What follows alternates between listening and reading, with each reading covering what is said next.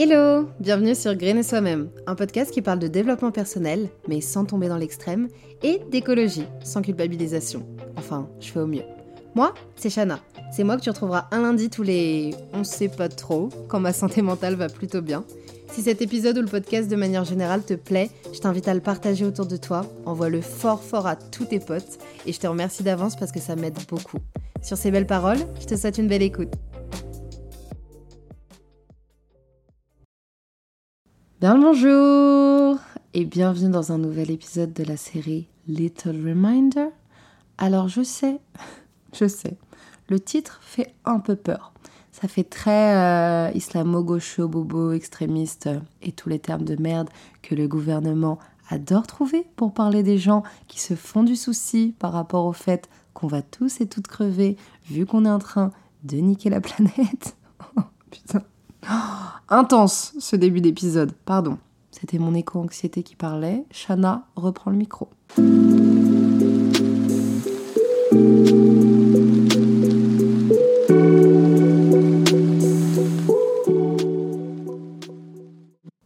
Donc, je disais, il fait un peu peur ce titre, et pourtant, euh, c'est juste un fait. Vraiment.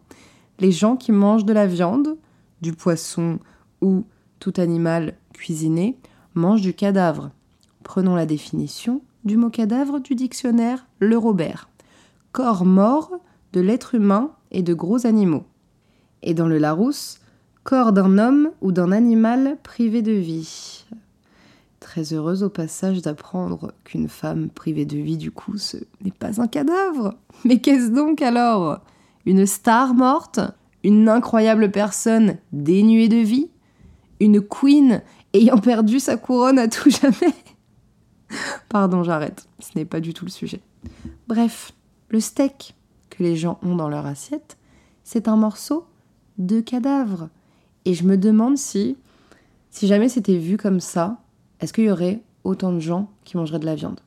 Est-ce que redonner de la vie et, hum, j'allais dire humaniser l'animal, mais non, c'est pas ça, mais montrer qu'il y a de la vie qu'il y a des émotions, qu'il y a euh, de la peur, de l'amour, de l'appréhension.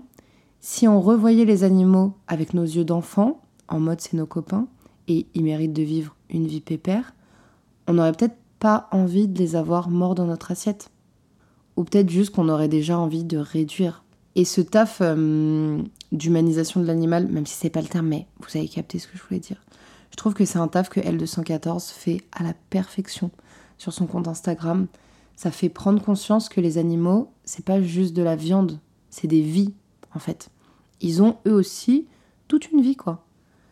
Je raconte toujours cette histoire euh, pour montrer à quel point les animaux d'élevage sont intelligents. C'est une vache laitière qui a accouché et à qui on a pris son veau, of course. Parce que si le veau boit le lait de la vache, eh ben, il n'y a plus de lait pour les humains. Bref, on lui vole son veau et à chaque fois qu'on venait chercher cette vache euh, du pré pour euh, la traire, elle n'avait pas de lait. Donc les gens de la ferme se disent tiens, tiens, tiens, c'est trop bizarre, on lui a enlevé son veau, donc elle devrait avoir du lait. Comme euh, une mère qui est enceinte et qui vient d'accoucher, elle produit du lait pour son bébé. Figurez-vous qu'on a trouvé la supercherie de la petite vache. En fait, elle n'avait pas eu un veau, mais deux veaux, et elle en avait caché un au fond du pré, et tous les jours, elle allait le nourrir en scred. Alors, désolé, mais cette vache est beaucoup trop intelligente. Elle savait qu'on allait lui prendre ses petits, mais elle savait aussi qu'elle pourrait en sauver qu'un, sinon elle était cramée. Genre, il y a une vraie conscience de, elle sait ce qui va se passer, euh, et aussi la conscience de, euh, ça me déchire le cœur quand on m'arrache mon bébé. Donc, je sais que je pourrais pas garder les deux, mais je vais essayer d'en sauver un. C'est ouf. Genre vraiment, c'est ouf. J'adore les bêtes. Elles sont juste incroyables. Et des histoires comme ça, il y en a tellement. Parce que ces animaux, qui sont aussi des êtres vivants, ils ont une vraie conscience. Ils ont une vraie intelligence. Et ils ont un caractère bien propre euh, à chacun et chacune. C'est pas juste des vaches, des cochons et des poules. Et je capte que pour certains et certaines c'est juste de la nourriture parce que dans leur éducation et dans la société en général, ça a toujours été le cas. C'est comme tout, c'est des choses à déconstruire, c'est des façons de penser à changer et ça prend du temps, c'est pas forcément facile, mais c'est tellement nécessaire. Genre vraiment, c'est tellement nécessaire. On va pas continuer de manger euh, du cadavre euh, forever quand même, si? De toute façon, il y a un moment où, si on continue à ce rythme, genre ce rythme de surconsommation, il n'y aura plus de cadavres à manger. Enfin si, peut-être du cadavre d'humain du coup. Et on verra si ça dérange euh, pas certains d'appeler ça un steak. Bah quoi? C'est juste un steak, voyons Pardon, j'abuse. Là, c'est mon côté VG énervé qui parlait. Shana reprend le micro. Ce qui m'énerve un peu aussi, un peu beaucoup même, c'est les gens qui veulent pas qu'on appelle un steak de soja un steak parce que soi-disant, ce n'est pas un steak. Mais un steak de viande, ce n'est pas un steak non plus. Ça ne veut rien dire un steak. Le lait d'amande, c'est pareil. On nous fait chier sur le lait d'amande, alors que euh, le lait démaquillant, par exemple, personne ne fait chier personne. Et personne ne se dit hum, miam miam du lait démaquillant. Oh mince, ça se boit pas. Il y avait tellement de confusion, scandale. Arrêtez un peu votre comédie. Vous voulez juste faire chier avec des histoires de syntaxe alors que le vrai problème n'est pas là. Mais si vous voulez vraiment qu'on se préoccupe des vrais termes, pas de galère, on va s'en occuper. Mais dans ce cas-là, on s'en occupe vraiment. On appelle un steak un morceau de vache morte. Quand vous accepterez ça, moi j'accepterai qu'on appelle le steak de soja euh, morceau de plein de graines ensemble. Ou un truc comme ça. C'est très nul. C'est très nul ce nom, ça ne se vendra jamais. On trouvera quelque chose de bien mieux. Mais bon, morceau de vache morte ou euh, tranche de cuisse de cochon mort, c'est beaucoup moins vendeur. Évidemment que ça ne passera jamais. Pourquoi ce little reminder aujourd'hui? Parce que moi, c'est quand j'ai conscientisé que c'était du cadavre dans mon assiette que tout a changé. Et c'est grâce au documentaire euh, Conspiracy, que je vous recommande d'ailleurs énormément.